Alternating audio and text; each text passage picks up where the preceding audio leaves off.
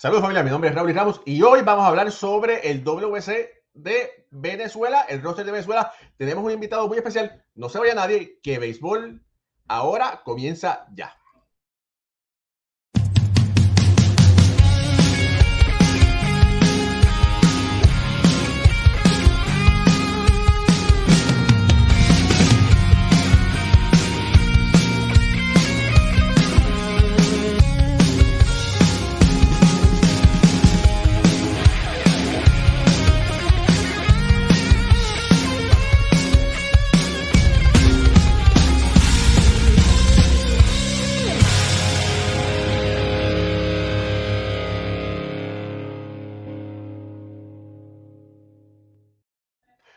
Muy buenas noches familia del béisbol, bienvenidos a otro programa más de béisbol entre amigos por aquí, por béisbol ahora. Mi nombre es Raúl y Ramos directamente desde el área triestatal de New Jersey. Me acompañan hoy Jorge Colón Delgado desde Puerto Rico y Ricardo Guibón desde Venezuela. Vamos a estar hablando sobre el roster que Venezuela va a tener para el Clásico Mundial y ya muy pronto Andy Chávez, Andy Chávez que fue parte eh, anteriormente del equipo de Venezuela, una eh, un gran jugador, leyenda viviente de los Mets de Nueva York, va a estar con nosotros conectándose en unos minutos. Ricardo, ¿estás contento que vamos a hablar sobre tu querido y hermoso país? Así es, muy emocionado definitivamente por lo que va a ser y eh, por lo que va a ser el Clásico Mundial de Béisbol, pero también con mucha expectativa sobre lo que va a ser la representación de Venezuela porque como lo veníamos diciendo en el programa anterior, el pasado día lunes, si algo ha quedado en deuda Venezuela es en los torneos colectivos, que en 57 presentaciones en la Serie del Caribe solamente hayas podido conseguir 7 títulos y que en un clásico mundial, que ya evidentemente sabemos que es un torneo muy joven, pero que solamente has podido clasificar eh, a una semifinal o has podido llegar a una semifinal en una sola instancia, para un país que es el segundo país que más peloteros tiene en grandes ligas después de República Dominicana, eh, es algo que, que, no, es una, no es una solicitud, es una exigencia que, que el venezolano está pidiéndole a, a, la selección de béisbol. Pero te voy a decir una cosa, no ha sido por gusto, lo que pasa es que lamentablemente, por lo general, a Venezuela siempre le toca con los equipos duros. Bueno, pero justamente ahí es cuando tienes que demostrar por qué se habla tanto de Venezuela y por qué Venezuela siempre está representando en el béisbol de las grandes ligas y, justamente de lo que eso se jacta el venezolano. El venezolano con mucho orgullo dice, somos el segundo país que más peloteros produce después de República Dominicana. Eh, somos un país que eh, donde tú hables de nuestros peloteros, eh, se habla de muy buena forma. bueno, si tanto se jacta de eso el venezolano, yo creo que es hora también de que los peloteros lo digan y lo pongan en alto en un torneo como este. Bueno, sí, te, voy a tener que dar la razón en esa, ¿verdad? Pero bueno, eh, lamentablemente, ¿verdad? Puerto Rico siempre le toca con Venezuela, con, con Dominicana, con los equipos duros, ¿verdad? Pero eh, no es solamente, ¿verdad? Puerto Rico, vamos a decir que ha tenido, bueno, Puerto Rico ha tenido éxito. Es ha repetido dos veces como subcampeón del torneo, sin mucha gente verlo venir. Eh, pero quizás cuando tú compites en estos grupos, los llamados grupos de la muerte, el nivel es mucho más alto y juegas de tú a tú contra lo mejor y bueno. Sí, pero no sé qué opinan ustedes. De hecho, es algo que hemos conversado en, en algunos programas de televisión aquí en Venezuela. A mí me parece que el sorteo no ha sido lo más justo en la historia del Clásico Mundial de Béisbol. Eh, no entiendo por qué, o sea, puedo entender una parte que evidentemente por cercanía, por eh, tickets, quizás es mejor para el, para el entretenimiento que entonces Venezuela, Dominicana, Puerto Rico, Estados Unidos y México, todos se tengan que enfrentar entre ellos en una primera etapa y que además sea en Estados Unidos. Eh, no vas a poner a Dominicana a jugar en Japón o no vas a poner a jugar a Puerto Rico y a Venezuela también a jugar en Taiwán.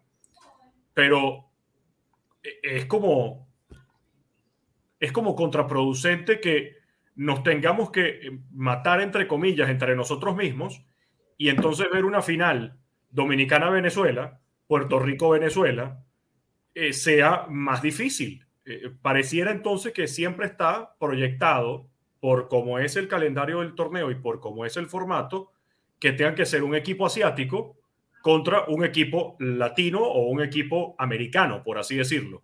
Eso es lo que no me gusta del, del Clásico Mundial.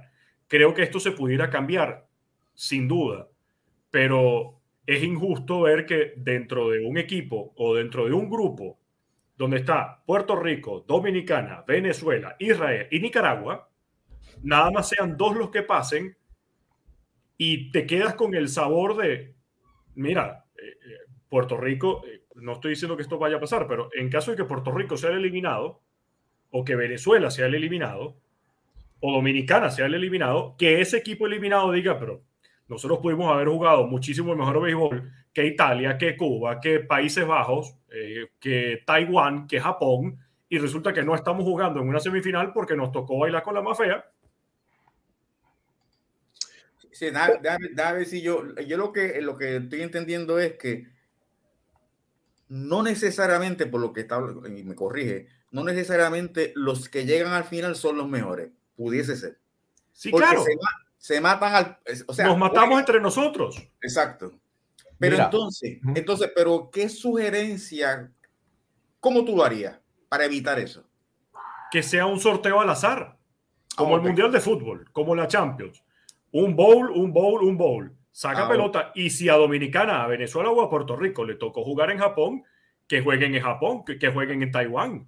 Y si Estados, bueno, Estados Unidos no puede jugar en otro país porque él es sede, pero, pero que tenga que jugar todo el mundo sorteado, que no sea algo de, por defecto, ah, por comodidad, porque la mayoría de los peloteros dominicanos, venezolanos, mexicanos están en sus respectivas organizaciones de, de sprint training. Sí, ahora cae, ahora cae, tiene, tiene, tiene lógica lo que estás diciendo. Claro. Mira, sería, sería interesante bueno, anteriormente Puerto Rico fue sede. Esperemos que, si Dios quiere, continúa viendo WC. Venezuela puede ser sede con ese hermoso estadio que construyeron, ¿verdad? Muchas cosas tienen que pasar en el país para que eso, para que eso se dé y eso estamos claros. ¿Verdad? Pero eh, sería, sería, sería algo hermoso, ¿verdad? A mí me encantaría que Puerto Rico lo tuviese, me encantaría que Dominicana lo tuviese.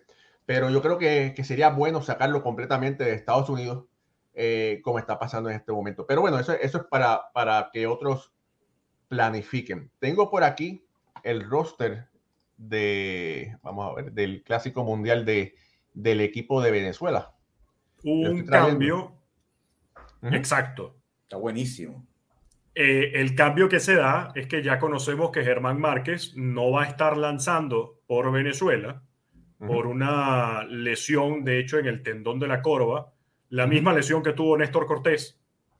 Y por Germán Márquez entró en el roster en Manuel de Jesús, que está dentro de los lanzadores designados abajo. Y en el puesto de Manuel de Jesús, dentro de los lanzadores designados, entró Eric Leal el día de hoy. Eric Leal vino de lanzar durante toda la temporada con Navegantes del Magallanes, después pasó a reforzar a Tiburones de la Guaira en la final y lo vimos lanzando las dos veces, de hecho, lo hizo frente a República Dominicana contra los Tigres del Licey en la Serie del Caribe, y él es entonces el que va a estar como lanzador designado por el puesto de Manuel de Jesús. Ese es el cambio que se ve. Mira, tengo eh, un, gran amigo, Egui Marrero, del, del periódico digital, la página digital El Vigía de Puerto Rico, está allá con nuestro querido amigo y hermano Luis Murphy y René Rivera haciendo un gran trabajo en los campos de primaverales. Y Eggy, quien tengo entendido que lo estaba mirando, tuvo la gentileza de enviarme un video de el coach de tercera base, Ramón Borrego, que es el coach de Venezuela, y creo que ahora va a ser el dirigente de, Caribe de Anzuategui. Caribe de Anzuategui, que lo, creo que lo, anunciaron ayer, pero voy a traer este video aquí, para un video cortito, donde él habla sobre el Mundial. Eh, voy a estar con la eh, mi nombre es Ramón Borrego. Eh, voy a estar con la eh, Baseball World Classic como coach de tercera de la selección de Venezuela.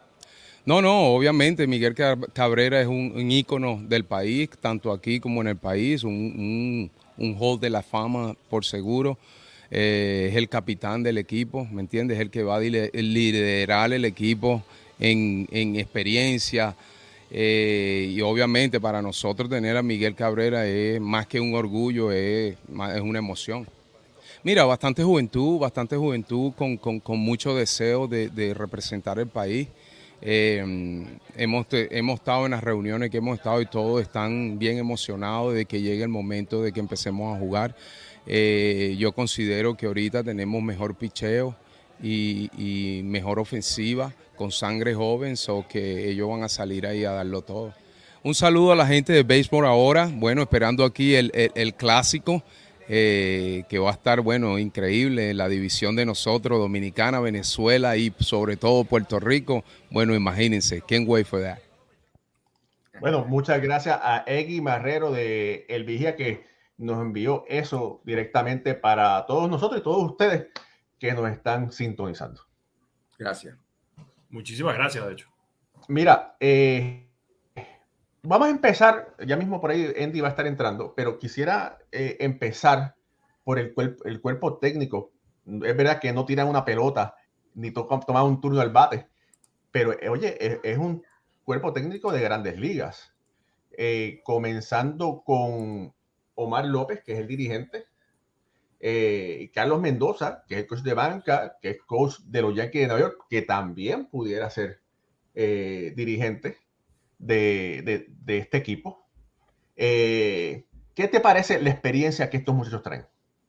Sí, de hecho, cuando ves el, roster, quizás justamente el nombre de Ramón Borrego es el que, el que no suena tanto dentro de, del mundo del béisbol y sobre todo eh, estoy hablando del béisbol venezolano, béisbol en los Estados Unidos, porque no es un nombre que ha estado mucho dentro de la luz pública. Eh, Ramón estuvo jugando, primero fue jugador de béisbol, eh, debutó en Venezuela con Caribes de Anzuategui en la temporada 97-98, jugó de hecho toda su carrera en nuestra pelota con Caribes de Anzuategui, en ese momento Caribes de Oriente, y estuvo jugando en ligas menores con los mellizos de Minnesota desde el 96 hasta el 2002. Ahora, fue con esa organización de los mellizos donde comenzó su carrera como coach y siempre se ha mantenido dentro de las organizaciones de grandes ligas como coach, como asistente, como técnico en su paso por ligas menores y tiene muchísima experiencia para darle a estos muchachos de cara al, Clásico Mundial. Cuando estás hablando de Omar López, mira, coach de primera base de los Astros de Houston, manager aquí en Venezuela con Caribe de Anzuategui, eh, al mismo tiempo Carlos Mendoza, quien se perfila a ser el próximo manager venezolano en las grandes ligas por su currículum, por su inteligencia, por su conocimiento del juego. Eh, Carlos es clase aparte. Eh, al mismo tiempo, bueno, Iván Artiaga, Ramón Borrego, Ruglas Odor, el papá de Rugner Odor, a quien hemos visto en grandes ligas con la organización de Baltimore en la pasada temporada y con la de los Yankees en el año previo.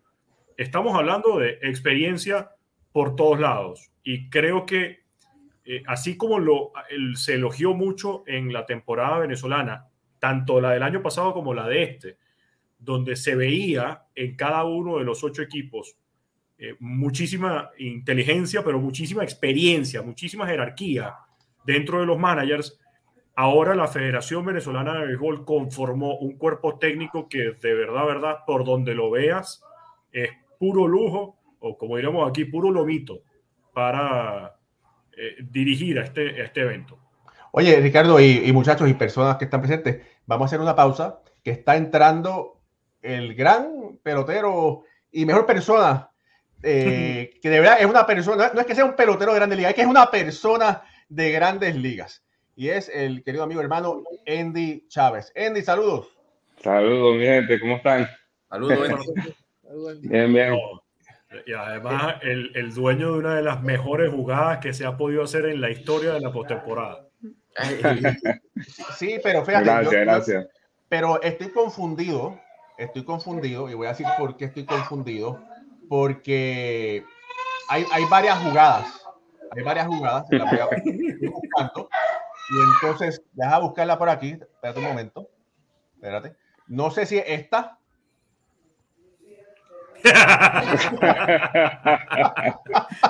No.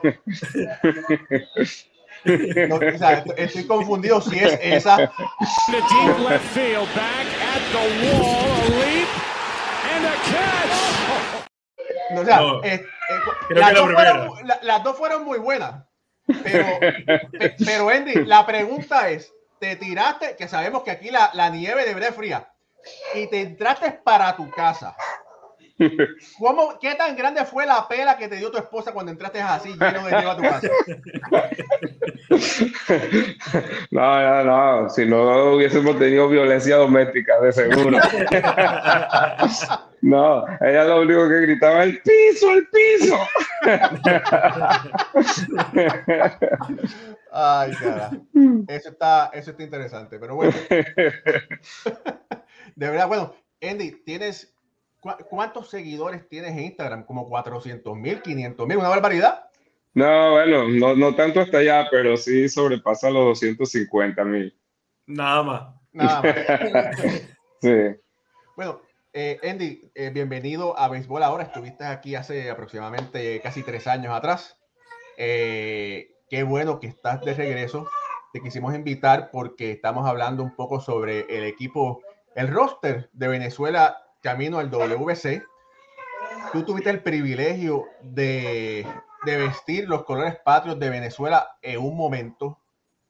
Y aunque vamos ahora a discutir un poquito ese roster, quisiera que tú te expresaras qué fue, qué, cómo se sintió eh, vestir ese uniforme de Venezuela.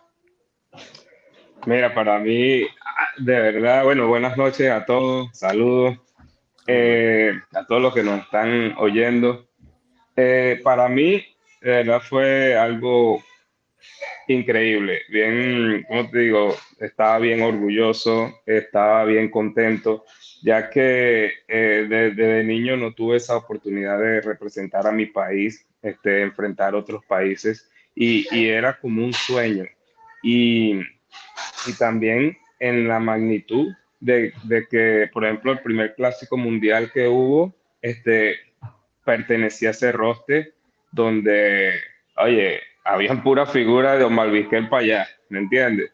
Entonces, este, estar ahí entre ellos, de verdad que me llenó muchísimo. Este, estaba bien ansioso de participar. Eh, eh, era algo como que volvía a ser niño, porque no sé, no sé, o sea, no era una situación de trabajo, de que estaba peleando por un puesto, de que estaba generando ingresos, nada de eso. nada más era lo que se sentía en el corazón y este, lo, que uno lo que a uno le llena este, tener el nombre de su país enfrente. Ricardo. Bueno, primero que nada, eh, darle las gracias a Andy por tomarse su, su tiempo de compartir con nosotros porque no es, no es usual tener a un pelotero de grandes ligas y sobre todo tener un pelotero tan amable, tan cordial como es Andy Chávez. Eh, por todos lados, eh, lo que se oye de Andy es que primero es una excelente persona y después fue un excelentísimo pelotero. Entonces, muchísimas gracias, Andy, por, por estar con nosotros el día de hoy. Es un placer, es un placer, de verdad que sí. Cuéntanos qué, qué opinas. Que cuando viste el primer, el primer roster, que lo dio a conocer Omar López, ¿cuál fue tu primera impresión de este, de este grupo de peloteros? Bueno, que dentro de tanto talento nada más conocía como el 40% de los muchachos. Yo decía, ¿quién es este? Este no lo he visto. Este sí, eh, mayormente los pitchers. Eh, yo decía, wow, no conozco a este muchacho. Este, son, eh, solamente, ¿sabes? Conozco a, a los peloteros que jugué con ellos y los que llegué a jugar en contra. Este, pero sí, hay, mucho talento en ese equipo. Yo pienso que el, el equipo que tiene Venezuela es, un buen trabusco. Me, me gusta.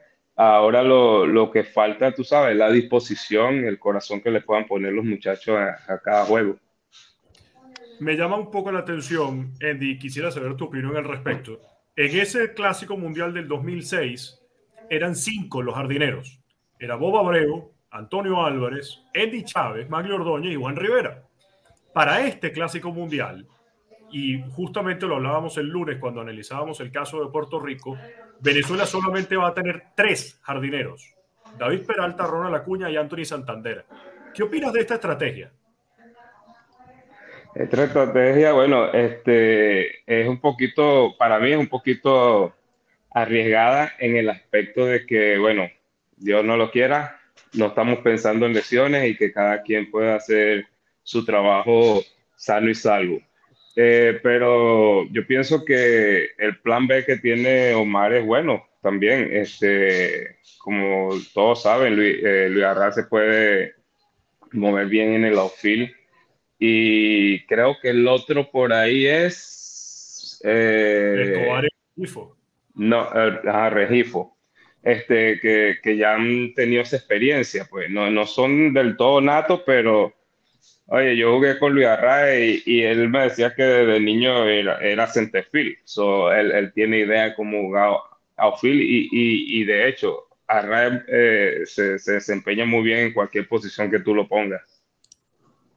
Ahora, de cara a lo que es el evento, cuéntanos más allá de, estrategias y de cómo, qué es lo que se necesita para poder ganar en el Clásico Mundial de Béisbol, ¿cómo es el día a día de ustedes en un evento como este? Porque hay evidentemente mucho compartir y mucha ansiedad y mucha expectativa por querer brillar, pero ¿cómo se siente estar dentro del Clásico Mundial de Béisbol? Mira, este, una de las cosas que yo creo que deberían ayudar mucho a una selección es el practicar más como equipo. Este, eh, porque nos conocemos, claro, nos conocemos porque jugamos en contra, algunos jugamos juntos, pero no como, como equipo, como una sola familia, porque esas dos semanas que, que nos daban a nosotros para prepararnos en sprint training, o sea, se pasaban así. Entonces, ok, todos somos profesionales, pero para mí lo que es la química es muy importante en un equipo. Entonces, claro, este, era muy poco tiempo cuando llegaba la hora de decir play ball, o sea, cada quien a lo suyo, pero tú sabes, eh, eh, yo sentía que faltaba un poco más de confianza del uno al otro, de poder entablar más conversaciones, de, poder, ¿cómo te digo?, compenetrar más en, la comunicación. Y, pero, o sea, todos los equipos están en, en, la misma situación. El único equipo que yo creo que actúa diferente en esa parte es Japón, que se concentran yo no sé cuántos meses y este, están trabajando juntos desde mucho tiempo. Y, y, justamente esa misma experiencia de, de, cómo es el día a día, eh, a qué hora se despiertan, cómo se tienen que incorporar en, en el estadio, eh, algunas cábalas o algunas bromas que tengan entre ustedes para, para disfrutar cada juego de pelota. Bueno, eh, en lo personal, este, lo veía como un día normal de, de, temporada en el aspecto de que, bueno, cada quien tiene su rutina, eh, existía la, la, misma práctica de bateo, eh, teníamos el mismo tiempo para prepararnos, ¿entiendes? Y este, eso facilitaba un poco las cosas porque cada quien podía hacer su rutina. Pero en la hora de, de ¿cómo te digo? De la química es, donde me enfoco más porque talento hay estamos claros. Pero estarán al tope. Eh, eh, en sprint training todo el mundo va a ponerse listo. Eh, hay algunos que juegan en la liga de invierno y, vienen un, mejor, un poquito mejor preparado que en lo personal para mí eso fue lo que me ayudó bastante porque yo jugaba todos los años en la liga de invierno y cuando llegó el clásico mundial yo estaba esperando por todo el mundo y ya yo estaba listo, ¿me entiendes? pero eh, eh, los peloteros de jerarquía y, que este, tienen contratos multinacionales en Estados Unidos que no pueden participar en una liga de invierno, este, ellos empiezan, tú sabes, desde cero. Mira, por aquí, Andy, hay un mensaje de un Luis Alberto López López. Dice, saludos para Andy, mi compañero en la Academia de Béisbol en La Polar, compañero de estudio en el Liceo Batalla de Carabobo y vecino en Tocuyito, Magallanes. Ya tú sabes, saludos por allá mi gente de Tocuyito, Batalla de Carabobo, verdad que sí. Mira, eh, Jorge, ¿tienes una pregunta? Es una pregunta más bien de la mente. Cuando, mira, Andy, cuando uno dirige muchachos en pequeñas ligas y si tiene un, equipo de, poca estatura y, va a jugar con un equipo de gran estatura, los nenes se ponen, antes que ese tipo está pasado, ese tipo no tiene, ¿sabes? Empieza la psicología. Te traigo este ejemplo porque en ese nivel que ustedes están, Venezuela, que es una potencia del béisbol, Dominicana, Puerto Rico, cuando ustedes, cuando ustedes juegan con X equipo que ustedes saben que no tienen una trayectoria larga en el béisbol comparado como por ejemplo Estados Unidos, mentalmente se, se confían con el que ustedes saben que es débil, pero con Estados Unidos, por ejemplo, ustedes van, ustedes los ven igual. ¿Cómo es psicológicamente cuando ustedes se enfrentan a Estados Unidos, a Puerto Rico, a Dominicana y viceversa? A Puerto Rico le debe pasar lo mismo, pero porque todos ustedes tienen la misma mentalidad, pero nunca he hecho esta pregunta un pelotero del nivel tuyo. ¿Cómo ustedes bregan con eso? Mira, te puedo dar, bueno, mi opinión, eh, las cosas como yo veía las cosas, mi punto de vista. Y eso, eso suele pasar cuando tú vas a enfrentar un equipo eh, que tú sabes que por nombre ya, ya vamos superior, eh, de uno tiende como que a, agarrar un poco más de confianza y abusar un poco de esa confianza que lo que hace, tú sabes, bajar la calidad de, pelotero que tú eres por, por el exceso de confianza que tú tomas, porque el equipo no es tan bueno. Como cuando te enfrentas a un equipo que tú sabes que todos son superestrellas, que es pura jerarquía, eh, uno tiende como a meterse presión un poco, queriendo ponerse a nivel o superior a ese equipo. Entonces ahí es donde vienen los errores mentalmente, en el aspecto de que, o sea, yo veía ese panorama antes de empezar el juego, pero al momento de decir play ball, ya ahí todos en el terreno somos exactamente igual. Cada quien sale a hacer lo suyo y yo voy a mí. A mí no me importa si aquel mide siete pies, si mide cinco pies, porque si algo me ha enseñado el béisbol, yo siempre tuve que bregar con gente grande porque yo nunca crecí mucho. Y, y de paso, era bien flaquito, que, que, no podía decir que era como Altuve, que estaba, tú sabes, fuertecito. Yo era un hueso. Entonces, eh, siempre yo, yo me decía a mí mismo, yo no como tamaño, o sea, si el pitch es grandísimo, tiene que tirar esa, eh, eh, la pelota por ahí por el home y ahí lo voy a estar esperando yo con el bate, ¿entiendes? Entonces, este, siempre tenía, no sé, esa adrenalina del nivel de competencia que, que siempre existió en mí y cada vez que saltaba al terreno, saltaba era a tratar de buscar la debilidad del equipo contrario para yo meterme por ahí. Gracias. Alfredo. Sí, buenas noches. Saludos, Andy. Un placer. Saludos.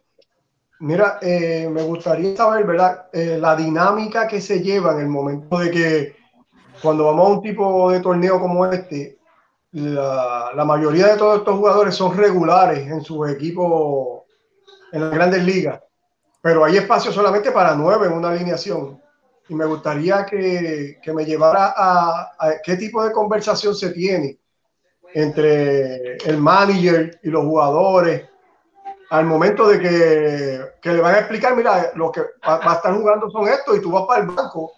¿Qué tipo de conversación se, puede, se tiene para que todo el mundo esté en la misma línea y, y, y el equipo se mantenga todo el mundo contento, sabiendo que la oportunidad va a llegar? Bueno, e, ese es un punto bien importante porque, este, como te digo, esto no es un equipo de grandes ligas que está en la liga de la MLB, sino una selección nacional de cada país, donde todos los peloteros que van a, a ese evento quieren participar, están dispuestos a participar. Y si un equipo nada más se pone a jugar los nueve peloteros como una temporada regular en las grandes ligas, va a haber problemas. Tu, tuve la experiencia de vivir eso en el primer clásico, donde este, ya teníamos tres juegos y ni siquiera un turno había agarrado yo. Entonces, este, eso molesta porque, oye, yo quiero también enseñarle a mi vieja allá en el barrio que yo estoy representando a mi país, que estoy dando la cara por, por la selección, ¿me entiendes? Dame una oportunidad. Yo no estoy diciendo que me ponga el juego completo, pero por lo menos dame un turno, ¿me entiendes? Y son cosas del deseo que uno tiene por, por representar el país. Entonces, eh, yo soy partidario de que todos están ahí por voluntad propia y que quieren hacer algo por, por su selección. Y hay que encontrar la manera, sea, de, que todos participemos sin lastimar el, el rendimiento de, de, lo que es, eh, que es el propósito de, de ganar un, un, mundial de béisbol. En, a diferencia del, segundo clásico, este, tuve más participación y tuve compartiendo el center field con Gregor Blanco, donde el manager se acercó a nosotros y nos dijo, mira, Andy, tú hago un juego y un juego Gregor, y así lo vamos a hacer. Y ese tipo de comunicación que nosotros queríamos, porque así nosotros sabemos lo que para prepararnos, bueno, hoy no estoy jugando, yo me preparo a mitad del juego, por si entro tarde en el juego por Maglio o por Abreu o algo así, y si no, hago mi rutina del principio para yo empezar el juego. E, esas son cosas que ayudan mucho. Y si tú te pones a ver, eh, el mundial que tuvimos Gregor y yo fue increíble. O sea, nosotros matamos ese, ese mundial. Mira, por aquí eh, tengo el roster de, Venezuela y quisiera que fuera, nos entráramos un poquito al roster de Venezuela para hablar un poquito sobre él. Eh, y, y, vemos cómo el, primero que nada, es un gran equipo pero vemos, o, yo eh, puedo ver. Yo no veo esas letras. pero, Las letras son bien chiquitas. Pero, Andy, está miope, Andy, está miope. No, no, no, yo, yo, yo, lo leo, tranquilo. Yo, yo, Oye, yo, yo, yo, yo, yo, veía una recta a 100 millas, pero. Mira, en, la, en la receptoría está Salvador Pérez, Omar Narváez y Robinson Chirino, que son tres catchers de grandes ligas, mucha profundidad eh, y posiblemente, yo pensaba, ¿verdad? Que posiblemente una de las fortalezas de Puerto Rico era la receptoría, por la profundidad de tener a Machete Maldonado y tener a Cristian Vázquez. Pero la, la, la, profundidad de Venezuela es tan buena como la de Puerto Rico.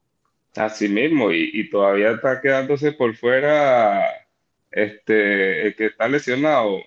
No, bueno, Wilson, Wilson Contreras. Ah, ajá, lo bueno, los dos para, que tú veas, eh, en la receptoría, o sea, cualquiera de ellos, eh, eh, nosotros, yo no veo ningún tipo de debilidad. No, no. Y defensivamente y ofensivamente, porque son tres receptores. Como lo busque, y, en, inteligencia también. guante de oro, Salvador Pérez. Pero, claro, oficialmente, o sea, Salvador es el, el catcher con, con más jerarquía que, que tiene Venezuela bueno, de hecho, con el retiro de Yadier Molina, me arriesgo a decir que es el mejor catcher que tiene la Grande Liga en este momento. O sea, desde el punto de vista completo, es Salvador Pérez. Sí, pudiera ser.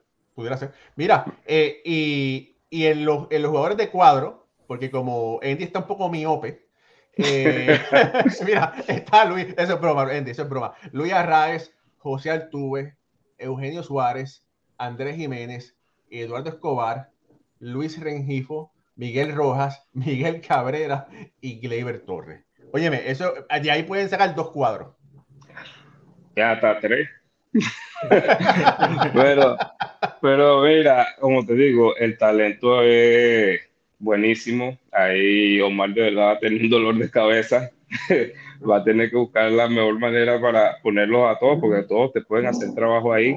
Eh, eh, son jóvenes, que ya han demostrado que pueden hacer grandes cosas. Eh, el, único que, creo que es el que tiene más experiencia ahí es Altuve y, y, no es un pelotero tampoco veterano, como quien dice. Pero este, hay muchísimo talento y, y lo demostraron, por ejemplo, Gleyber y, y este, ¿cómo que se llama? Eh, Eugenio. Eugenio fueron a jugar un ratico en Venezuela este año y, oye, este, dieron a relucir lo, lo, que ellos hacen. Mira, de, este grupo está Andrés Jiménez, que me gusta muchísimo, pero creo que no va a tener mucho espacio para jugar, para, para participar. Creo, que va a haber un poco. Mira, Andrés, Andrés Jiménez lo conocí yo en el 2019, jovencito, ahí con los Mets. Y wow, qué, muchacho, qué talento tiene ese muchacho. Y, mira, lo ha demostrado en las grandes ligas también. El guante de oro y una, campaña tremenda el año pasado. Un fajador. Sí. Esa línea central de Venezuela mete miedo. Sí, ah. yo, yo Esa línea creo que no tiene debilidad. Jiménez es el campo corto y Altuve el segunda base. Los demás estarán rotándose, pero no creo que Andrés Jiménez esté sentado. Bueno, está, difícil, sí. Yo, yo, yo, yo, yo, me iría así, como dices tú. Sí. Fácil. Sí, sí. Eh, oye, Andy, eh, te tenemos que preguntar. Fuiste compañero de equipo en los mundiales con eh, Miguel Cabrera. ya Miguel Cabrera está en su última temporada. ¿qué, qué, ustedes los peloteros son una hermandad. ¿Qué tú nos puedes decir de Miguel Cabrera que nosotros los mortales que estamos en el lado de acá no conocemos? Sí, que te metes en muchos problemas. Como, como siempre decía eh, eh, el Beto Perdomo, el muchacho de la película. Mira, eh, ¿qué te puedo decir, Miguel? Miguel, nada más las acciones que él ha tenido durante toda su carrera lo dice todo y es un orgullo haber este, compartido camiseta con él, tanto en Venezuela como en el, en el Mundial de Béisbol. Y ha, hecho mucha historia y lo sigue haciendo. Eh, no sé cuántos mundiales van, ¿van cuatro o este es el quinto? El quinto. Este es el quinto. Este es el quinto. Eh, eh, yo creo que hasta ahora es el único pelotero que vaya a cinco mundiales. Yo, yo no creo que haya otro pelotero que haya hecho eso antes. Sí, de hecho, es el único que lo ha logrado hasta ahora. Eso, eso no es fácil de hacer. no. y, como él se ha mantenido, como el béisbol ha ido evolucionando, hemos visto los lanzadores. Eh, pues mira, ¿verdad? Tú llevas ya unos cuantos añitos, para no decir mucho, ya, ¿verdad? Eh,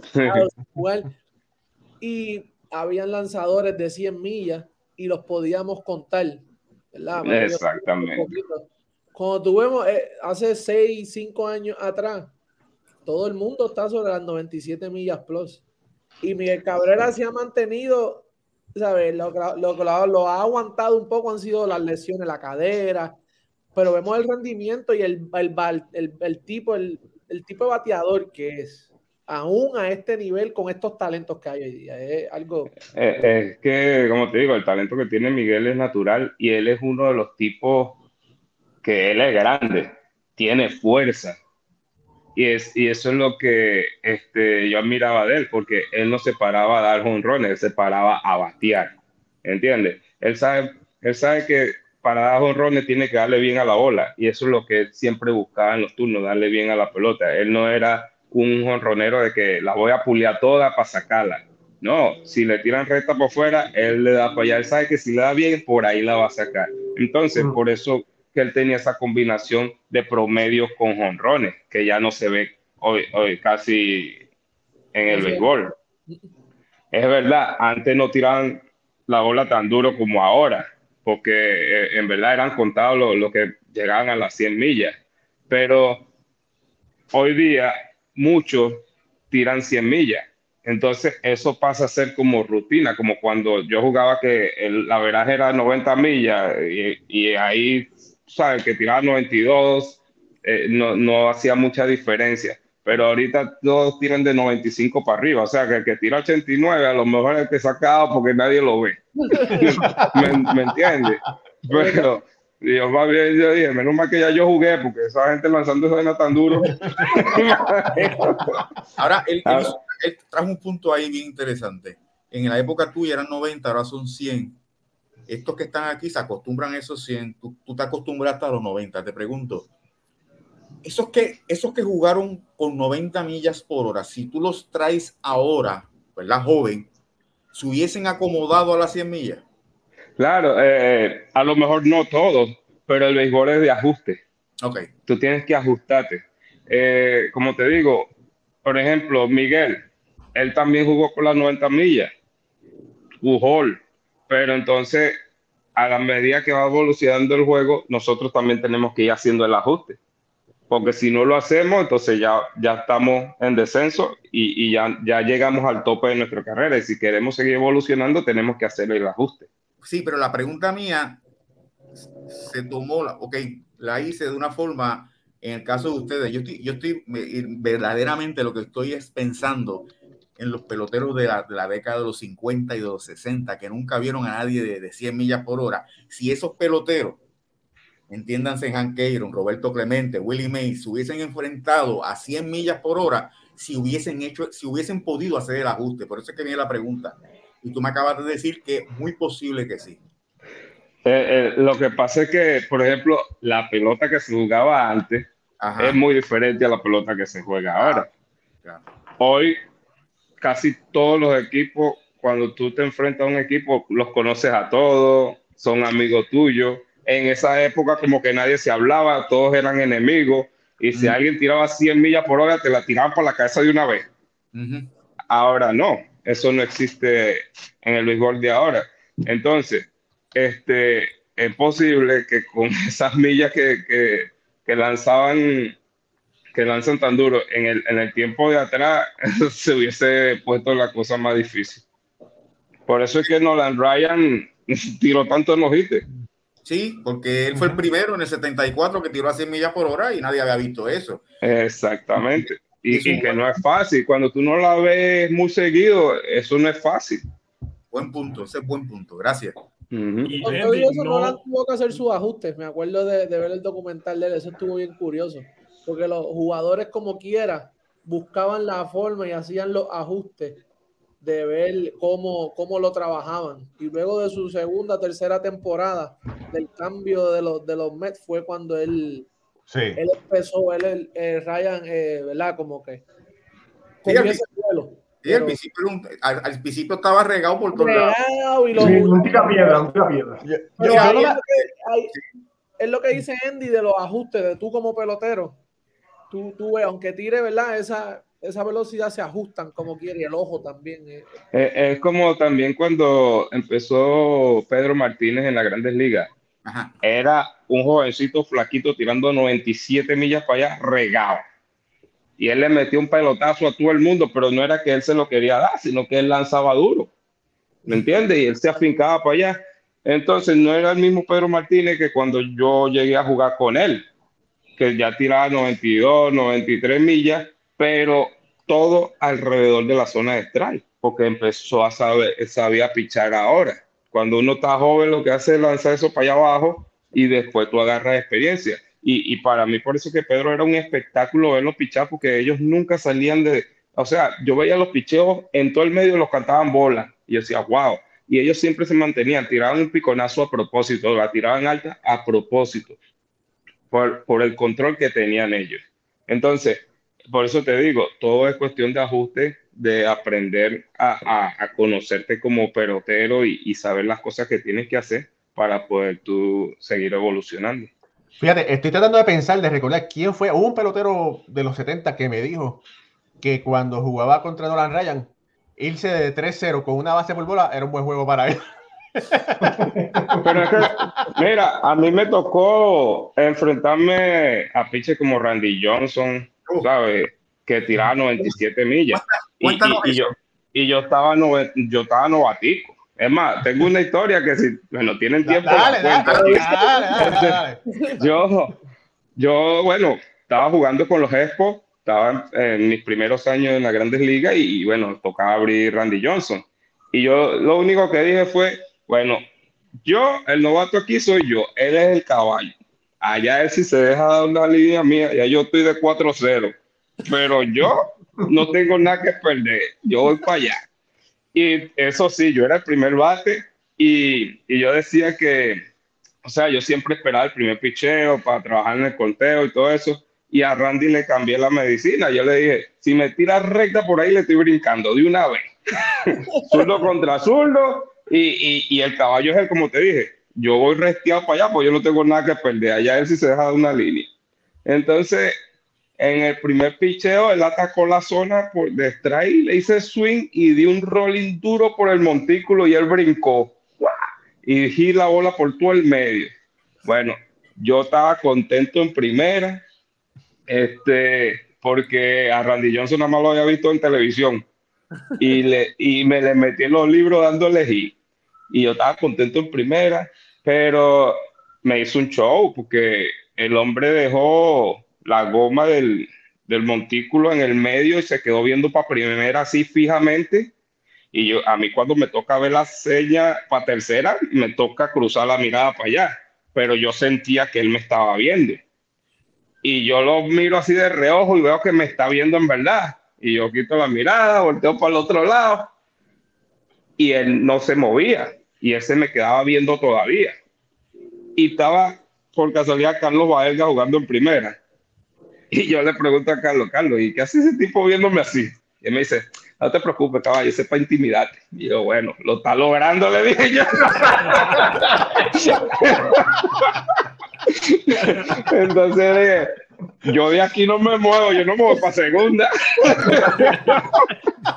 Mira, ¿qué pasó en el segundo turno?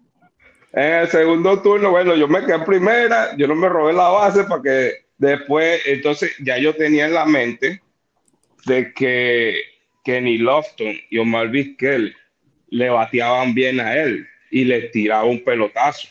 Mm. Y, y, ya yo lo tenía que llevar, te va a querer venirme a dar un bolazo y va a acabar con mi carrera tan temprano, decía yo. y que va en el segundo turno, me empezó a tirar slide y yo, tú sabes, corriendo y le tiré el bate, di un rolling para segunda y yo contento, yo digo, bueno, estoy vivo. La reta 95, yo con 140 libras me saca el pelota. Mira, y a, era, imponente en Saloma, ¿verdad? ¿Ah? Era imponente cuando tú te, te parabas en la calle de batido y verás. Y, ese, esa, era, esa, era, la otra cuestión, que yo cuando me paro en el hall, yo lo busco así, lo que estaba viendo la cintura, y yo decía, wow, el tipo te es para allá arriba. Y yo decía, wow. Entonces me paré para allá arriba, ¿eh? y entonces con ese guante tapado ahí, que nada más se le veían los ojos. Sí, es que de hecho, un, hubo un video que salió en, en, Twitter ayer o antier de una conferencia de prensa de Randy Johnson y él se está riendo. Y hasta cuando se ríe da miedo. Sí, no, no. yo no podía creer que él se estaba riendo y riendo se da miedo. no sé si te acuerdas una vez si, tú lo viste riendo, wow, siéntete orgulloso porque para ver ese señor riéndose. Mira, todavía, oye, uno, uno, se puede sentar y escucharle muchas historias interesantes de Andy que posiblemente le vamos a, a, preguntarle si es que, ¿cómo es? Si es que la esposa no lo manda a llamar. Pero antes de hablar de eso. No, lo que me van a decir, mira, ya la niña se va a dormir hoy. Que la bulla. Alfredo, mira, quisiera hablar un poquito de los lanzadores de Venezuela, pero antes de eso, ¿tienes ahí las reglas que salieron sobre los lanzadores para el Clásico Mundial? Sí. Para que toda la gente las escuche. Mira, en, en juegos de exhibición, 49 lanzamientos es lo más que pueden lanzar los lanzadores. Una vez comienza, la primera ronda son 65 lanzamientos. En cuartos de final, 80. En la ronda semifinal y final, 95. Eh, si lanzas más de 50 lanzamientos, debes tener cuatro días de descanso. Si son eh, 30 o más lanzamientos, que, que, es entre 30 y 49, eh, debes tener un día de descanso. Si lanzas en días consecutivos, debes tener un día de descanso también. Y no puedes lanzar en dos partidos en el mismo día en caso de que fuera una doble jornada. Ok. Eh, hay que recordar, ¿verdad? Que, que, el mundial es durante los campos primaverales, antes de que comience la temporada, por eso hay que tener tanto cuidado. Y entonces, después de escuchar esas, esas reglas, quiero poner por aquí los lanzadores que va, a, que va a tener Venezuela, ¿verdad? Ya sabemos que Germán Márquez no va a ser parte de este equipo, pero sí lo va a ser Martín Pérez, Pablo López, Luis García, Eduardo Rodríguez, Jesús Luzardo, Yoli Chacín, Ranger Suárez, José Alvarado, José Ruiz, Andrés Machado, José Quijada, Darwinson Hernández, Silvinio Bracho, Carlos Hernández y los lanzadores reservas designados, ¿verdad? Son, tienen ocho. Ángel Serpa, Máximo Castillo, Emanuel de Jesús. Emanuel de Jesús ya está dentro de los lanzadores ah. del roster y es Eric Leal que está en sustitución de Emanuel de Jesús. Ok, gracias. Edri Briseño, Norwis eh, Guidiño, Eliezer Hernández, Anthony Vizcaya, Alexis Rivero, que Alexis Rivero eh, te dio en Puerto Rico, y Edwin Escobar. Eh, ¿Cuál de los lanzadores, cuáles son, eh, Ricardo, los que tú crees que van, que van a poder sacar la cara, que va a ser el factor X para que Venezuela pueda continuar? Los cuatro abridores ahora serían Martín Pérez, Pablo López, Luis García y Eduardo Rodríguez, además de Jesús Luzardo. A, a Jolie será interesante ver cómo lo manejan, porque justamente con esa cantidad de lanzamientos que van a poder utilizar, sobre todo en la primera etapa, Estamos hablando de máximo 65 picheos en la, en la fase de grupos, por así decirlo, si lo reflejamos como el clásico, como el Mundial de Fútbol. 65 eh, eh, picheos en el mejor de los escenarios. Es una labor de 6 innings, 5 innings para un pitcher que sería un lujo. Ahora, si podemos ver que tienes a todos esos caballos porque mira, Pablo López viene de una temporada espectacular, Martín Pérez viene de la mejor temporada de su carrera en grandes ligas, Jolie Chacín viene de un trabajo increíble con Leones del Caracas en la temporada regular, en la final y en la Serie del Caribe. Eh, Luis García, ya todos sabemos lo que hace el, astronómico de los Astros. Y bueno, justamente el, trabajo de Eduardo Rodríguez que viene de un par de lesiones el año pasado y ahora reincorporándose con los Tigres de Detroit si ellos pueden mantener los innings largos, el descanso será bastante para el resto de los lanzadores, porque Anthony Vizcaya viene a hacer un muy buen trabajo con los navegantes del Magallanes. Eh, viene a hacer un muy buen trabajo también el, cuerpo de relevistas completo que estás leyendo ya ahí. Y bueno, ahora Manuel de Jesús se une a, a este cuerpo de lanzadores. El trabajo es el picheo, y Andy lo decía son muy pocos juegos y se tiene que jugar como una final. Cada picheo va a contar y cada brazo que utilices tienes que tener cuidado de si lo usas en días consecutivos, tiene que tener un día libre, si la cantidad de lanzamientos, si tiene más de 30, entonces tiene que tener eh, esos días de descanso. Eh, va a ser bien interesante porque el picheo es lo que va a definir de una vez el Clásico Mundial, así como lo hace en Serie del Caribe. Andy algún comentario sobre. Yo sé que tú no, tú no fuiste el lanzador, pero sí fuiste pelotero de grandes ligas y, pero, y, y, fuiste, estuviste trabajando en las menores. ¿Algún comentario al respecto sobre esto? Mira, yo soy partidario de que para quedar campeón, ya sea en una temporada o sea en un clásico mundial, el picheo es lo primordial. Eh, yo siempre he dicho que número uno, el picheo. Número dos, la defensa. Y número tres, la ofensiva. Porque teniendo las dos primeras, tú no necesitas hacer ni cinco ni siete carreras para ganar un juego, porque te van a hacer una o te van a hacer dos. Si tú logras controlar la ofensiva del equipo contrario, tú vas a tener mucho chance de ganar muchos juegos. Súper. Yo pienso así también. Oye, eh, Mucho, ¿encontraste un dato interesante por ahí? Sí, encontré aquí en, fui a, a Starge un momentito aquí, busqué a, a Indy Chávez rapidito y de por vida le batea de 6-2 a Randy Johnson para un promedio de 3.33. Mala mía, ¿viste? Este ah. no estaban mirando mal. No estaban mirando mal. Ahí está. Y ahí está metido así por medio. Sí. otro creo que fue un toque que le pusiste por tercera. a, Feli Hernández le batea de 14-7. Habla un poquito de eso, porque él es ah, así, esa relación con, con, Adrián Beltré y eso, con los compatriotas. Eh, ese, ese hijo mío. Hijo mío. eh, mira, si, si, si supiera que este yo llegué a tener, tener, la oportunidad de jugar con, con Félix y, y, ver lo dominante que era en las grandes ligas, o sea, verlo como el hombre pichaba, era un espectáculo. Y yo veía todos los trabajadores, como, eh, todos los bateadores, cómo pasan trabajo para poder descifrar Feli. Cuando a mí me toca jugar con Texas, yo, yo dije, bueno, va a pichar Feli hoy, pero yo no, no sé, yo lo veía cómodo. Eh, me tiraba el zinc, me tiraba el cambio, me tiraba el slide. Yo, yo le descifraba todos los picheos bien y, y, y le daba. Entonces, él también empezaba con su bochinche desde el montículo. Entonces empezaba a, a, llamarme nombre y yo le decía, pero bueno, Feli, compórtate. Estamos aquí trabajando, estamos de profesional, le trae una nueva Matel. Y, él se echaba a reír del montículo. Entonces él seguía con la gritadera. Si sigue con tu gritadera, te la voy a sacar y, se echaba a reír. Entonces eh, eh, él, siempre fue un niño en todos los aspectos, independientemente la, la, jerarquía y la magnitud del trabajo que él hacía en el montículo, él, él pichaba relajado, él, tú sabes, este, eh, eh, era, era otra cosa. Y, y, como te digo, cada vez que yo me enfrentaba a Félix, o sea, yo decía, bueno, ya tengo dos y hoy. Ya tengo dos y hoy. ya tengo dos. hay, que, hay que traerlo a él al programa a ver qué piensa. Mira, ¿y qué te decíamos bien tus compañeros de equipo?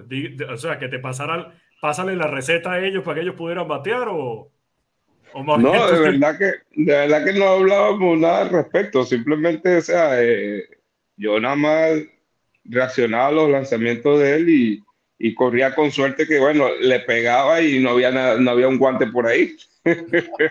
Pero hacía buenos contactos con él, sí.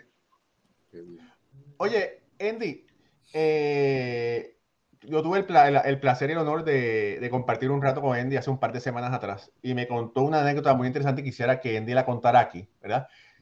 Eh, Andy fue novato con el equipo de Montreal y fue compañero de, de cuarto, compañero de, con Tony Arma Jr., ¿verdad?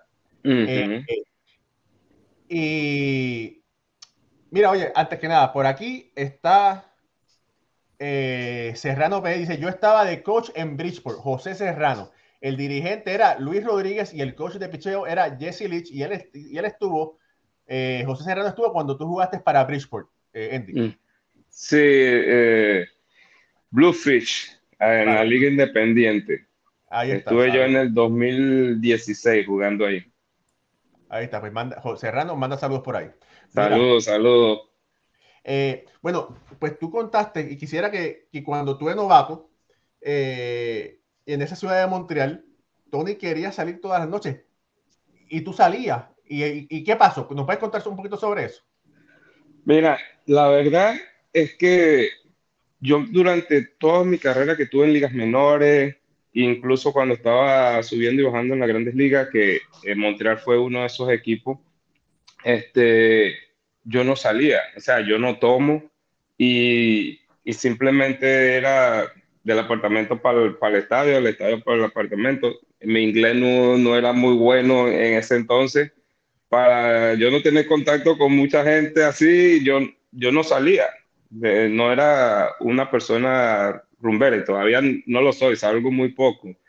Eh, pero sí te tengo que confesar que Tony Tony tenía un, un, sitio de dueños venezolanos que él siempre frecuentaba y me dijo, eh, cuando yo estaba jugando en AAA y me suben a, a, grandes ligas, él me dice, oye, vente para el apartamento, yo tengo un apartamento de dos habitaciones ahí, este, para que no te metió en el hotel o estés pagando apartamento, lo que queda es un mes, quédate ahí conmigo.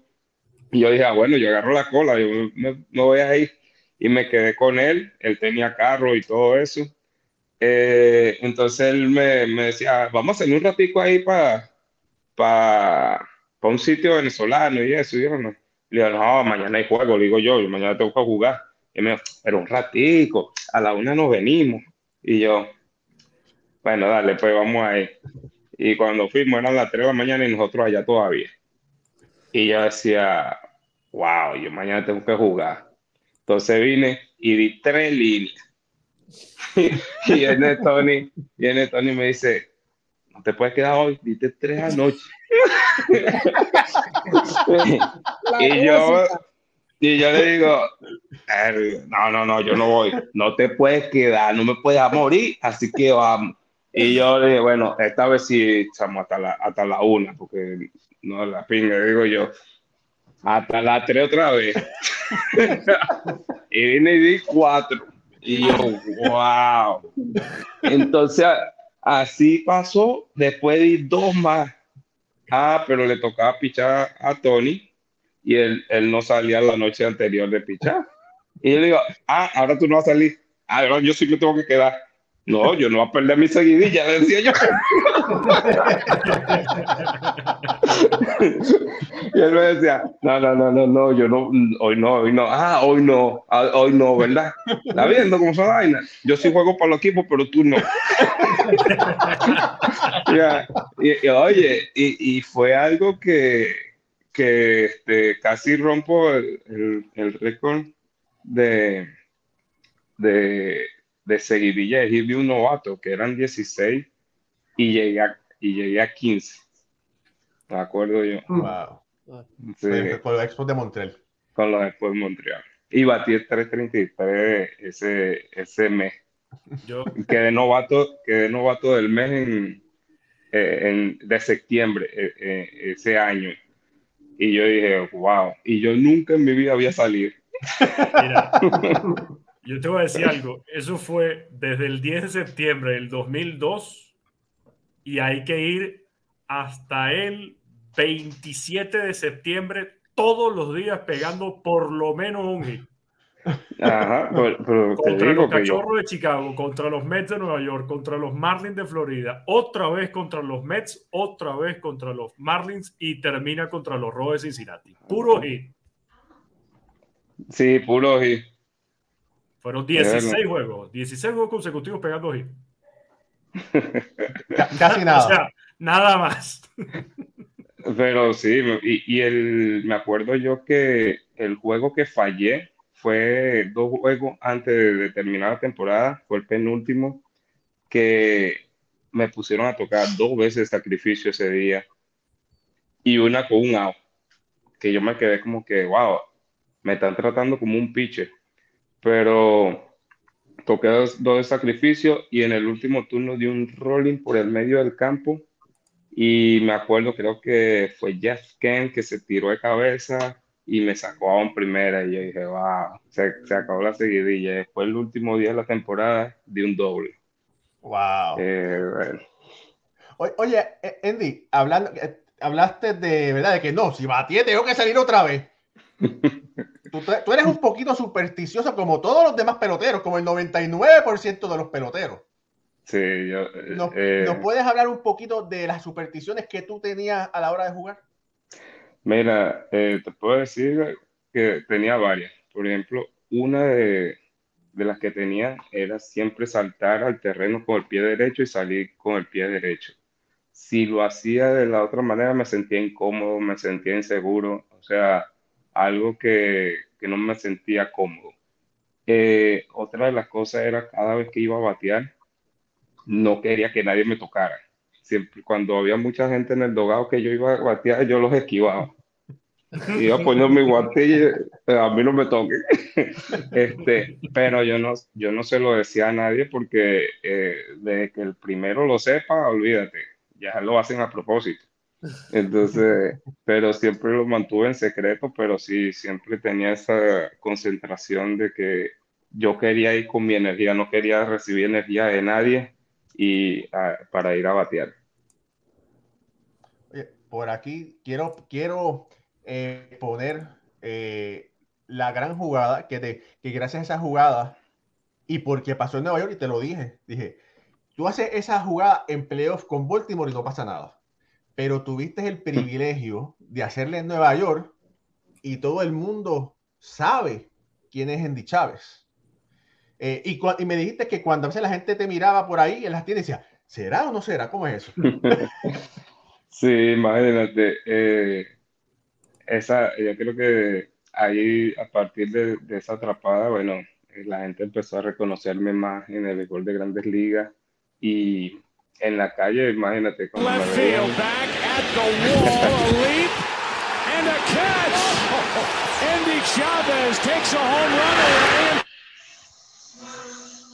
Ahí está. Sí, y este, ¿qué te puedo decir? En la calle la gente a veces, ese es Andy, ¿verdad? Y la gente, yo la escuchaba, no, ¿qué va a estar haciendo Andy por aquí? Si él no vive por aquí. Y, yo lo que hacía era reírme y seguir caminando, pero este, la gente es increíble, como es fanática y, y, se puede dar cuenta de, los peloteros, inclusive cuando uno no estaba uniformado. Háblanos, ah, Andy, háblanos un poquito en ese, en ese momento del juego, playoff, San Luis. en batió? Cuando dan ese batazo, ¿qué, ¿qué pasaba por tu mente? era séptimo, estaba entrada, era ya tarde en el juego también ese, ese batazo. Sí, no, mira, el juego estaba bien pegado. Este, el juego, wow, eh, bien apretado. Y me acuerdo que, bueno, se envasa Edmond por base por bola, pichando Oliver Pérez, y entra el manager. Eh, atrás venía el bateador derecho, que era Scott Rowley. Ya yo sabía que el derecho estaba, también estaba listo. Y para mi sorpresa fue que, bueno, dejaron a Oliver eh, en el montículo y yo dije, wow, bueno, este, Oliver le está pichando pegado a, a Scott. Nosotros tenemos lo que llaman el advance report, que, que es lo que le dicen a uno dónde tenemos que ubicarnos y todo eso en cada, cada pelotero. Y yo me salí de eso. Yo dije, yo, por eso es que yo digo que hoy el béisbol ha cambiado tanto que te entregan el, papelito y ahí yo me muevo porque es donde dice que tengo que jugar la, la estadística. Pero yo usaba mucho mi instinto. A mí a veces me decían, aquí es donde tú tienes que jugar, pero yo veía otra cosa y yo, aquí es que tengo que jugar, ¿me entiendes? Y, y, yo tenía esa libertad de hacerlo. Y en, y en ese turno precisamente, bueno, yo presentí, incluso vi todos los escenarios posibles y yo dije, bueno, el juego está una a una, este de fuerza, a hombre en primera, ya hay un out. Yo dije, bueno, yo voy a echar unos pasos más para atrás de lo normal que yo estaba jugando porque si él te da una línea y la pega a la pared, tanto por la raya como entre el center, yo le voy a caer rápido para ver si sacamos el corredor en home. Esa era mi visión de juego. Pero nunca saqué cuenta si le daba por encima de mi cabeza.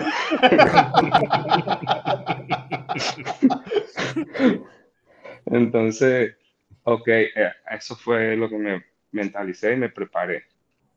Y en el mismo primer picheo, recta pegada y el tipo dio buena línea. Al momento del contacto, yo sabía que la pelota tenía que estar en la pared. Y cuando voy corriendo, que se me está acabando el terreno, yo dije, wow, esa pelota no está aquí. Entonces, en el mismo momento que yo voy viendo la pelota, miro la pared y dije, wow, ya estoy llegando a la pared, tengo que buscar la manera porque yo siempre trataba de llegar primero a la pared para después saltar, pero aquí la pelota fue de línea y, fue tan, tan duro que no me dio chance de llegar a la pared.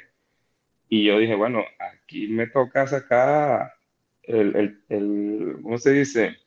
El talento que tenía jugando basquetbol, el you porque no me da de otra. Entonces ahí, bueno, busqué timear el mejor momento para, para saltar y, y tratar de buscar la pelota. La otra era que yo no sabía a ciencia cierta que la iba a agarrar, porque yo veía la pelota tan alta que yo dije, bueno, yo no llego ahí, pero como digo yo, el joseo y, y la dedicación y tú sabes, la pasión con las cosas, como uno hace las cosas, fue lo que llevó a ese resultado. La concentración fue muy importante y este, yo recuerdo que cuando salto, a buscar la pelota. La pelota la última vez que la vi fue enfrente mío. Ahí yo la trayectoria así hacia atrás, yo no vi más nunca, pero yo nada más calculé por dónde iba a pasar la pelota y saqué el brazo hacia atrás y lo pasé del otro lado de la cerca esperando que bajara un poco más. Para mi sorpresa, bueno, cuando choco con la, con la cerca, al mismo tiempo da la pelota en el guante pero me dio tan en la punta que yo sentí que el guante se me iba a salir y me quedó entre los dedos y no tenía esa fuerza como para presionar el guante. Y lo, la reacción mía fue jalarla hacia el terreno, que yo dije, por lo menos no va a ser honrón. Y yo, por lo menos la tiro en el terreno, la busco, la recojo y la lanzo rápido para allá adentro. Pero cuando la estoy buscando en el aire, la veo pegada en el guante. Entonces mi, mi, reacción fue levantar la vista, buscar a ver dónde estaba Edmond y lo veo que se está frenando como por el shortstop para devolverse para primera y yo dije, bueno, mejor que se apure porque voy para allá. y, y, yo veo a, a, José Reyes, como, como vuelvo y te repito, me salí también de las cosas que le enseñan a uno, que es tirar la bola al core of men. Y yo veo a José Reyes que él salió a buscar la pelota y yo lo veo y yo le digo, José, yo sé que tú tienes buen brazo, pero yo también. Y a mí, por lo general, me gusta que los infielders hagan el tiro más corto que yo, no que ellos hagan el tiro largo. Y por eso busqué a Valentín, que estaba a la altura de segunda base, y fui, metí el brazo para allá, y él ahí mismo cómodo tiró para primera, y sacamos el doble play. Asistencia ahí. No, no y eso es bien lo que tú dices. Delgado mejor? de que tú te sales del chart en ese momento. ¿sabes? Y aquí nosotros hace eh, la serie de Houston y Atlanta hablábamos de eso con, con, con Dusty Baker en una de las movidas que él deja a Jordan y no trae el el, el, el, el outfield, ¿verdad? La defensa, no cambia ofensiva por defensa, el jonrón es por ahí mismo. Y a veces estos peloteros hoy día, yo creo que con esta cybermetría con estos números, le quitan a veces ese instinto. A ver, los tipos ya, están automatizados. Ya no lo quieren usar. Y ya no, no, tienen por qué usarlo. Porque todos se lo, se lo dan. Y a veces en, hay, llega el momento del juego que es, béisbol. Tienes que usarlo. tienes que cogerle esos números como tú hiciste. No, yo estoy viendo eh, esto. Exactamente, por eso te digo, a mí me daban un patrón, mira, aquí que tiene que jugarle tiene que jugarle hacia la banda contraria. Pero yo en el juego estoy viendo que le están pichando diferente y el tipo tiene las manos que las quiere pulir todas para que yo le voy a jugar para allá. Yo me movía. Y, y te digo que me pasó varias veces que, que yo veía la cosa y me movía para donde yo sentía que el tipo iba a batear y cuando me veían del dogado me volvían a hacer señal ah, para el otro lado y cuando me ponían bateaban para donde yo estaba y yo, yo sabía, ¿entiendes? Pero este, por eso es que eh, Willy Randall eh, jugaba muy cómodo con él porque él, él, confiaba en mí y me dejaba ser yo en el afiliado. Él confiaba mucho en, en, mi capacidad como filiador, que una sola vez lo hizo y, y no lo hizo más nunca. Y fue con un pitcher que creo que era de Cardenales, por cierto, un japonés creo que era. Estaba peleando el turno, yo estaba jugando right field y, yo veía los swings que estaba haciendo. Yo decía, por lo general, yo le jugaba corto a, a los pitchers, pero yo decía, este no, este está haciendo buenos buenos swings. Y le, me le un poquito para jugarle normal y Willy me mandó para adelante.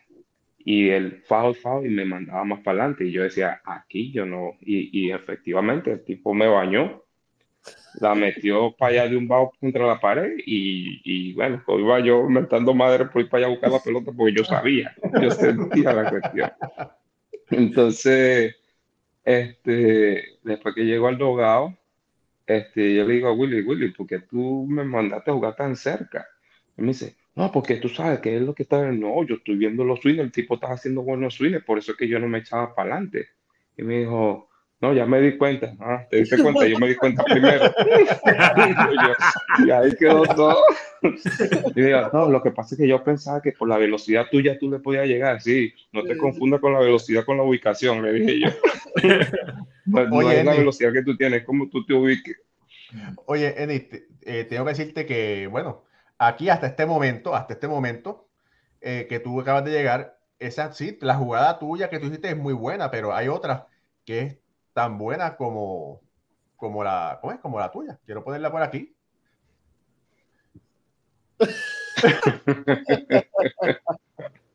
y entonces, la tuya es muy buena, pero la mía también fue muy buena también. No a la piratería. es original, papá. Te la voy a dejar pasar, te la voy a dejar pasar. Mira, Andy, y a propósito de justamente esa jugada, de no la jugada, por supuesto, contra los Cardenales de San Luis con Rollins, pero vimos muchas veces, eh, te vimos muchas veces aquí en Venezuela hacer jugadas como esa. Y de hecho, hubo un comentario de un fanático caraquista que decía que eh, jugar contra ti era terrible, porque ya sabía que cualquier batazo que conectara cualquier jugador del Caracas, si estaba por donde estaba indichado, eso era. El ruido, a la hora de, de, tomar un elevado, hay varios factores que se toman en consideración. Bien mencionaste ahorita la ubicación del jardinero, el, la, el, la, inteligencia de ver al bateador qué tan bueno swings está haciendo. También la libreta que te dicen, eh, o los parámetros que te estaban diciendo de cómo tienes que jugarle al bateador pero hay dos muy importantes, tres muy importantes. Uno, la lectura que le das al batazo. Ese primer brinco, que muchas veces dicen, no, no la agarró porque dio ese pasito hacia adelante o dio ese pasito hacia atrás. Pero después el ruido del batazo. En el universitario o en el José Bernardo Pérez de Valencia, en un Caracas Magallanes, el ruido no lo oyes, el ruido del batazo ¿Es tan importante el ruido del batazo a la hora de la lectura de un elevado? Yo no, no, no me concentraría tanto en el ruido. Sí se escucha porque al momento del batazo todo el mundo está en suspenso. La, la bulla viene después del batazo. Pero se oye más Pero, en, grandes ligas que aquí, ¿no? No, no, y se escucha. Se escucha perfectamente. Como te digo, en ese, en ese momento, al menos que estén cantando y todo eso, pero lo más importante es saber quién está pichando. O sea, son cosas que yo tomo en cuenta. ¿Quién está pichando? ¿Qué tipo de lanzamiento hizo? ¿Qué conteo? ¿Quién es el bateador? Si hace ajuste con dos strikes o no. Si sigue siendo agresivo. Si le gusta batear para el otro lado. Todos esos, eh, todos esos factores siempre los tomaba yo en cuenta. Y una de las cosas que, que es bien importante a la hora de fildear que muchos outfielders no lo toman en cuenta simplemente porque es fastidioso o, o, ellos tienen talento de sobra y no lo necesitan, es mover los pies a la hora que la pelota esté cruzando por el plato. Eh, cuando uno está flat con los dos pies, la reacción de uno es más lenta que cuando tú estás en movimiento. Cuando tú estás en movimiento, la reacción tú, la tiendes a hacer más rápido y, por eso es que eh, mucha gente decía, pero ¿cómo haces tú eso? Porque al salir el batazo ya tú te estás moviendo. Pero por eso, porque estaba en constante movimiento. Yo no me ponía las manos en las rodillas ni nada de esas cosas. Siempre estaba atléticamente para reaccionar. Incluso cuando hacían swing y, y la fallaban, que la pelota no salía para ningún lado, yo quedaba quedando haciendo saltos en el mismo sitio porque no, no tenía para dónde ir porque el tipo no la batió. Entonces, es eh, la, la salida es la que te dice a ti si tú tienes oportunidad de agarrar ese batazo o no. Porque cuando tú sales suave pensando que la pelota está cerca y después te das cuenta que el batazo está más lejos y tú quieres acelerar, la pelota te va a ganar. Asimismo, si es con la brisa, Asimismo, si hay sol, o sea, son muchos factores que uno tiene que tomar en cuenta a la hora de fildear una pelota, pero muchos outfielders hoy en día no, no quieren saber eso. Mira, por aquí hay eh, mucha gente conectada. Está, hay un muchacho que dice Héctor VIP Master. Saludos desde Australia en sintonía en Béisbol ahora que vive a Venezuela. Saludos, Andy Chávez tremenda persona. Yo creo que es la primera vez que tenemos a alguien de Australia, posiblemente en la, en la sintonía, ¿verdad? Este, y bueno, toda la familia de, está conectada. Oye, Andy, eh, ¿cómo te puedo hacer esta pregunta? Bueno, eh, hace un par de semanas atrás hubo un problema, un chisme con Ronald Acuña Jr., porque se molestó porque le gritaban cosas y su familia se molestó porque le gritaban cosas. Pero hablando con Ricardo, que Ricardo es periodista y narrador de béisbol allá en Venezuela, y hablando con otra gente, es muy común que los fanáticos de Venezuela le griten insultos o, o cosas cariñosas a los peloteros. Ah, ¿Verdad? Algunos peloteros decían, ah, él es novio de fulano. O es, y se lo gritaban. Eh, tú jugaste mucho tiempo en Venezuela. ¿Alguna vez te gritaban algo en algún sitio cuando tú ibas a jugar? No, claro, por supuesto, que no le, no le hayan gritado porque no jugó pelota. Pero es más, yo siempre que iba a jugar le decía a mi mamá, ya está lista para que la empiecen a mencionar. Porque si lo hago bien, la menciona, si lo hago mal, también.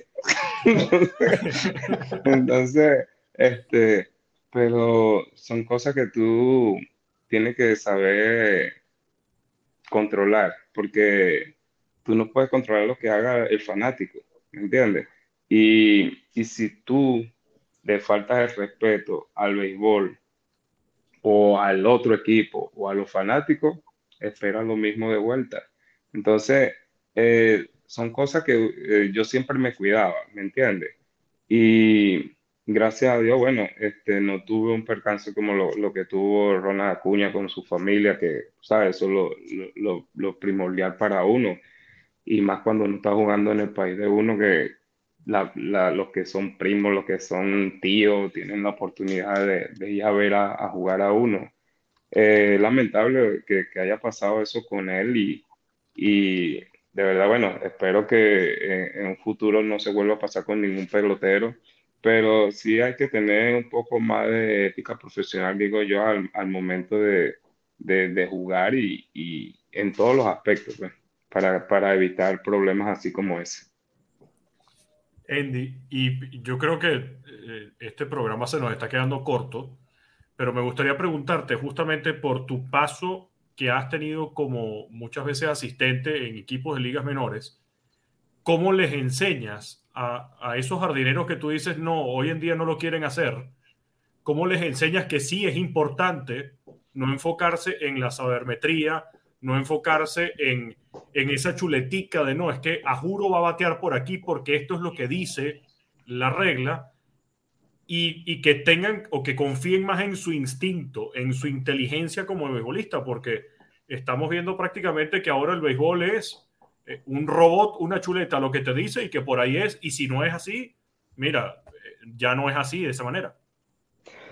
Mira, eh, lo que te puedo decir del, del béisbol moderno de ahorita es que no se está enseñando a jugar pelota, técnicamente. Lo único que es importante para organizaciones es que el muchacho esté cómodo, que esté entienda lo, lo que es la, las estadísticas. Y los muchachos, te, te, estoy hablando de un punto de vista de, de los novatos, de los que están en la rookie. Eh, porque para mí, a ese nivel, hay que enseñarlos a, a tener su rutina, a aprender qué es lo que te conviene a ti, qué es lo que le conviene al otro. Eh, son cosas que, tú tienes que construir al pelotero para que él vaya entendiendo y vaya aprendiendo las cosas. Esas cosas no se están haciendo hoy día. Eh, un, un, error que yo veo que están cometiendo es que quieren tratar a los, los muchachos de la rookie como que si son grandes ligas. Y son muchachos. O sea, ellos van a meter la pata, ellos van a hacer cantidad de disparates y ahí es donde viene el coach que tiene que enderezarlos, pero este, eso no, no se está haciendo. A, a lo importante ahorita en las organizaciones es la, eh, la, lo que son las pesas y el bateo. Más nada. Y, y, lo único que quieren es exigirle a los muchachos que baten por encima de 95 millas.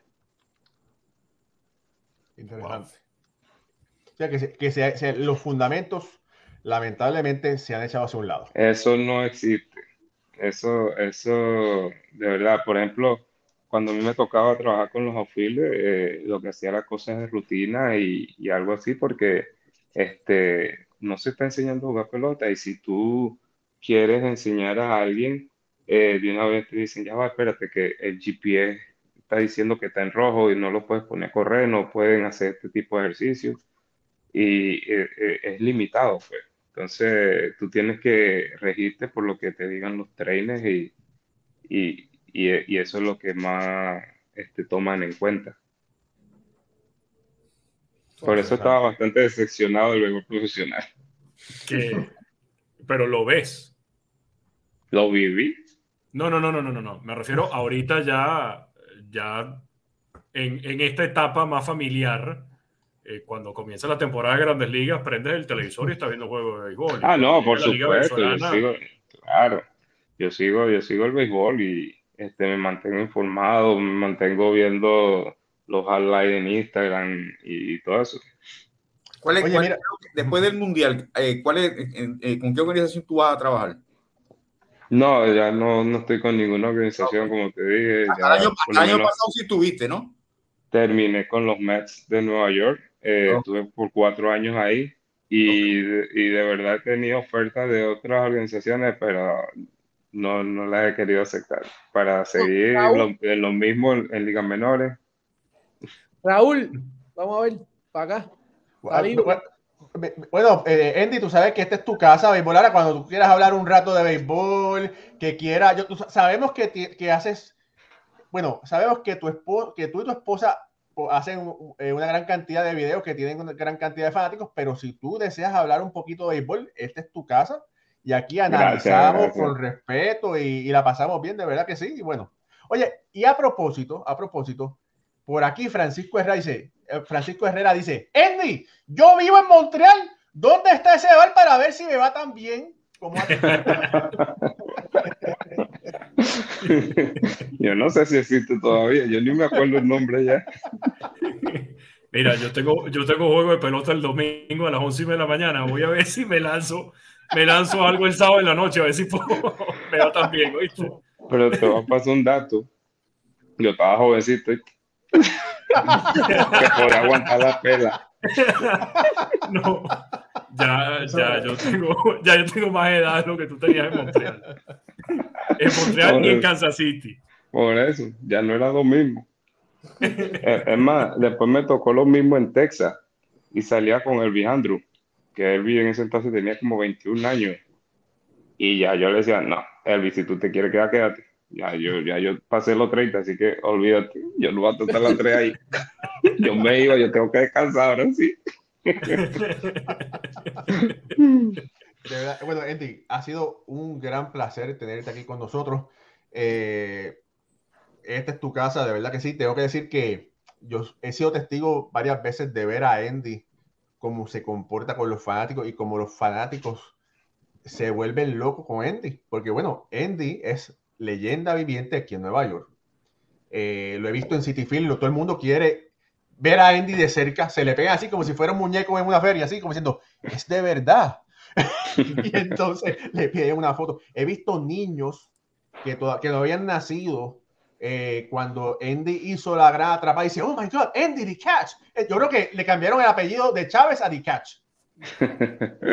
Bueno, ese es el sobrenombre de la atrapada. Así, así que, bueno, Andy, de verdad que gracias una vez más. Jorge, por favor. Pero de parte de nuestro invitado de lujo, Andy Chávez. Gracias, Andy. Dios te bendiga a ti y a tu familia. De Alfred. Ortiz, Pucho Barrio, desde Venezuela, de Caracas, Venezuela, Ricardo Digón, nuestro editor Raúl y Ramos y este servidor Jorge Colón Delgado. Será hasta el próximo lunes cuando tendremos otra edición más de Béisbol entre amigos. Hasta entonces, que Dios los bendiga. Hasta pronto. Cabrón.